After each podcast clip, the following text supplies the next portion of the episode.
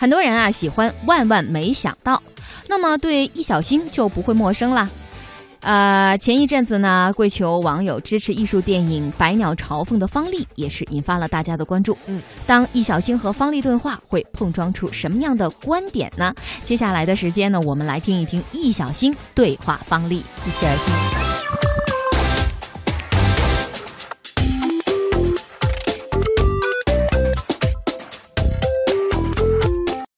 出品影片屡获大奖，赚足话题，他却对投资人光环嗤之以鼻。我根本就不是个投资人，我吃饱撑的电影能投资吗？造梦者心中的纠结与坚持，大银幕外的执着与追求。万和天宜首席内容官教授易小星对话后会无期制片人方丽，喧嚣背后冷思考，解读大电影征程中的苦辣酸甜。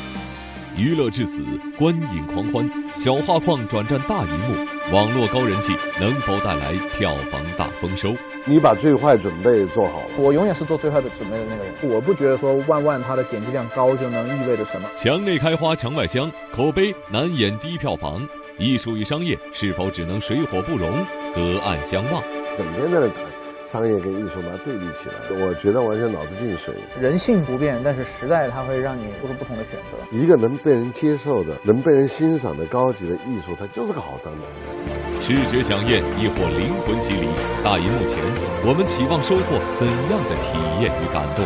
女人看童话，男人看神话。一种就是什么原始欲望，另一种就是有点追求。它附在这个你的摄影机上，他的眼球看这个时空。走出电影院的时候，你要么开怀，你要么忧伤，要么有很多感触，这张电影票就值了。直面现实，还是随心而动？电影梦中，他们守望怎样的情怀与理想？那里有一个现成的东西，我拿过来捅他两下，把他捅得稀巴烂，给展示给大家看，观众看得爽了？这是一种非常偷懒的行为，高级这样做不高级。我喜欢我就做，赔钱我也做。如果说我们天天的功利的去计算、去设计，那你欺负观众了。我看过你几集，有韩寒那集你看了吗？韩寒那集我没看，因为我后来没时间了嘛。后会无期以后把我搞得时间支离破碎。韩寒那一集是点击量最高的一集。就我的读解可能不晓得跟大家是不是一样啊？所以虽然看起来很调皮捣蛋，有点无厘头。但实际上呢，我很喜欢所有道貌岸然的东西，你都想去捅他两下。对，我是这样的，我是说，如果他，我觉得他是一个真的是一个很正经、很严肃的东西，我绝对不会动他。是，我觉得说他真的是做到位了。但这种装着这种东西，对啊，我觉得你你你现在调侃的全是这种。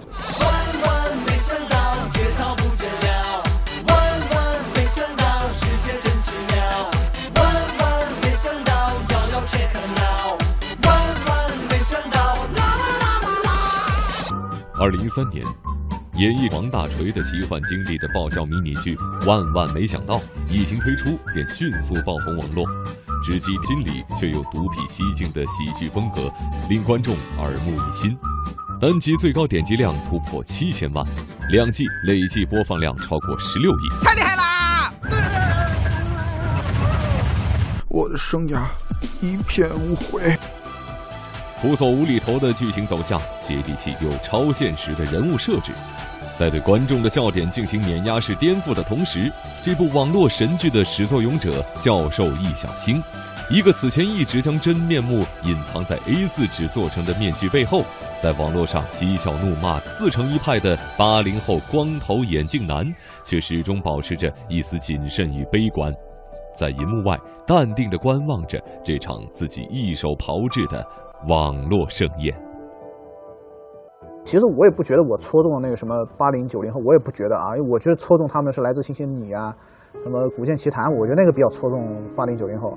我觉得我这个话其实还比较小众，以后可能会有人想起来说，哎，我小时候或者说是我年轻的时候看过教授的什么喜剧什么喜剧。但是就目前这个阶段来讲的话，就是我倒不觉得说戳中多少人。虽然你自己认为哈不是那么大众，这个还有那么大的。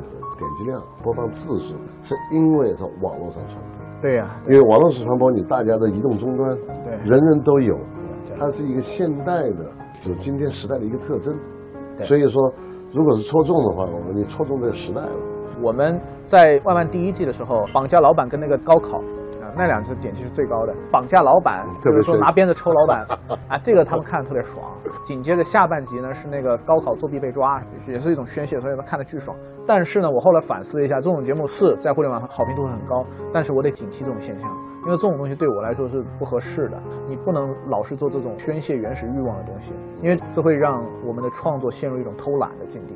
因为这种东西很简单，那里有一个现成的东西，我拿过来捅它两下，把它捅得稀巴烂，展示给大家看，观众看着爽嘛？这是一种非常偷懒的行为。我觉得说更好的行为、更高尚的行为，一个是自己见识一个好玩的东西给观众看。从我的角度看你的话，实际上你存在一个战略跟战术的问题了。刚才你讲的说，呃，热点也好，我们去捅一捅也好，呃，其实这是一个战术行为。嗯在战略上，我能看到，比如你还真是很严肃的想要做电影，要做作品的，你要去去建设一个、创建一个自己心目中、自己理想中自己想象中间的一个世界了。对对对，那这就是一个很严肃的话题了。就对团队来讲，这就可能走得很远。我是希望是这样，因为破坏永远比建设容易。当然的，对，就我们辛辛苦苦修条路，要修几年，那可能几个钻机几天就把它打掉了。破坏永远是爽的。这个形容很恰当。对对对，但是但是但是呢，不破不立。对。首先得破，对对对，所以后来该立了。你要是破完之后能新修一条路出来，就好像周星驰他解构那个《大话西游》什么是一样的嗯，你把原先的东西给破坏掉，但是你新建了一个一条新的高速公路起来，哎，这也可以。但是我就特别担心，就是说你把那个东西破坏掉了，破坏完了之后让观众来参观这一堆破烂，但是你没有做一个新的东西来代替它，观众会失望，观众会失望。另外一方面呢，你不高级，这样做不高级。团队走不远。对对对对对，所以我特别担心这种情况发生。我不觉得说万万它的点击量高就能意味着什么，或者说是就能很快的转化成为电影不，但有一点它是肯定的，就是这是大家需要的、欣赏的，在网络上传播很容易看到的，能给大家带来娱乐性的一个好的产品。我就觉得说，仅仅是让他建立一个好感了。我就我不觉得这样东西直接啪的一下，就像《爸爸去哪儿》那样，啪的一下直接转成电影院，直接就能捞票房。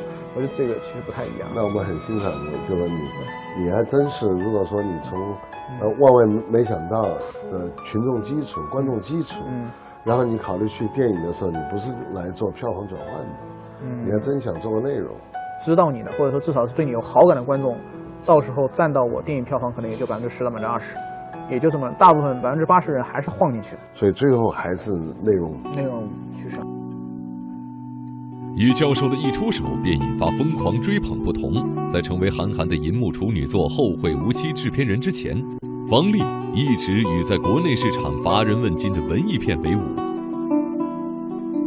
日日夜夜，红颜。在范冰冰、佟大为主演的影片《苹果》上映之前，方丽制作出品的影片虽屡获国际大奖，却大多无缘大银幕。而即便是得以公映的影片，在票房面前，战绩也始终差强人意。作为一个经营着世界上最大的地球物理仪器公司的成功商人，清新文艺片的他，在外人看来无非是个有钱又任性的玩票者。然而，在票房与口碑之外，享受着电影所带来的纯粹与悸动。方丽已经在电影圈里摸爬滚打了十四年，在他看来，商业与艺术之间本无界限，而电影所带来的乐趣在戏内，更在戏外。我根本就不是个投资人，嗯我吃饱撑的电影能投资吗？十四年前开始做电影，那怎么能投资啊？根本就没有回收的任何可能性。我还做 MBA 出身的，我怎么可能选电影来做投资啊？就是说，其实我是一直投了一些钱，是我找不到钱，那自己掏腰包做电影嘛，喜欢。这种我喜欢我就做，没办法，赔钱我也做。我现在刚完成的家在水草风暴的地方，一个非常好的文艺片，那我是注定了可能会要赔钱的，又怎么样？我喜欢，我喜欢不就开心吗？就因为我觉得他电影拍得很好，我觉得值得有这样电影的存在。那不刚看完电影赚了钱吗？那赚了钱那，干嘛拿来花的呀？对不对？整天你听电影圈或者影评圈，整天在那谈商业跟艺术，把它对立起来了。我觉得我我觉得完全脑子进水。商业跟艺术有啥对立的？只不过有出发点的不一样。一个能被人接受的，能被人欣赏的高级的艺术，它就是个商好商品。对对对，好的商品其实也是艺术品，脑力就应该值钱啊。对，你的创作就应该作品就应该值钱啊。就我经常觉得奇怪，怎么商业跟艺术老成为一个话题？不应该成为话题的。如果说你的注意力你是在意到，就像刚刚提到说你很喜欢你的观众喜欢这个作品，那很自然的，他就你会作为导演，作为这个艺术的创作人，你会。考虑到受众的，你关注一个创作者，他是为什么在做？他有没有想观众？而且他他能不能够高于生活一点？对对对对。所以我们经常讲的说什么大数据来研究电影，去投其所好，这不能这样做的。这个大数据都是过去时的东西了。等你电影做出来两年了，说去设计，那电影不是设计，电影是创作出来的。总得有点理论在嘴里嚼着，不然的话，我就特傻。你知道吗？觉得 就是简单的不能再简单，还炒作在概念，这个是个非常危险的，它会把人的创作性给淹没掉了，给阉割掉了。如果说我们天天的功利的去计算、去设计，那你欺负观众的。电影的原理是什么？很多人说电影就是讲故事，我说不对，电影的最高境界不是讲故事，讲故事只是一个手段，让观众不要睡觉。电影的最高境界是你坐在一个不同的时空，深化，然后一个是我们用演员的精彩表演吸引观众不要睡觉，一种是我们用讲故事的方式，设置悬念的方式，用剧情不断推进的方式，带着观众往里走。但是观众走到最后，他真正的能够找到自我感受，是他入戏了，他进入，他附在这个你的摄影机上，他的眼球看这个时空，走出来的时候他有感受，呃，受到了影响，就走出电影院的时候，你要么开怀，你要么忧伤，要么有很多感触，这张电影票就值了。如果我只是听了一个好玩的故事，那是最浅层的做电影。二零一四年七月，话题性十足的《后会无期》浮出水面，方励也随之进入公众视野。高兴的告诉大家，你们上海出了一个优秀导演。人们纷纷猜测，投拍这部注定不可能票房失败的影片，是否意味着艺术坚持终将向票房妥协？压力之下，方励也曾纠结忐忑。然而，无畏万物。他始终执拗地追求着的，无非一个好作者，一部好电影而已。好多有网友问过，问问过我，观众也问问过，说那个火箭爆炸在空中，然后那个火箭残骸意味着什么？你怎么看？不管怎么样，就是至少在电影里面得有一个这样的，就代表死亡的一个东西吧。我觉得火箭是代表这个一个东西的一个逝去，它是一个即将升华的东西，但是它没了。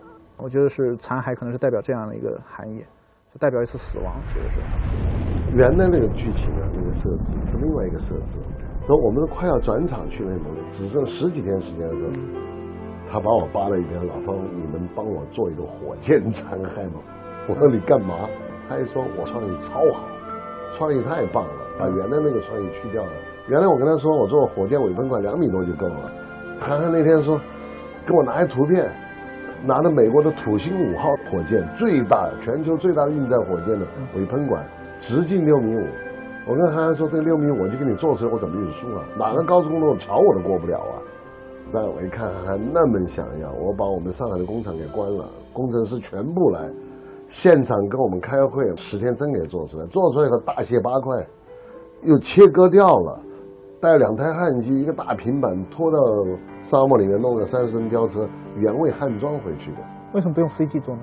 不是用 CG 做那个质感做不到，做不到那个质感。还有呢，拍摄上影影响人物的情绪，就是说你能够实拍的，肯定实拍。只有 CG，不管你们做，演员在这个状态下，他本来就是一个有一点莫名的寓意在里面的。像你刚才讲。不管是前途的莫测，天有不测风云，呃，人生中间的成和败都是可能的。你像梦想的破灭，那这种寓意，它是一个磨人的、莫名的东西。如果演员是看到这个实物在这儿，他的表情、生理反应，在那个荒漠的沙漠上表演，完全不一样。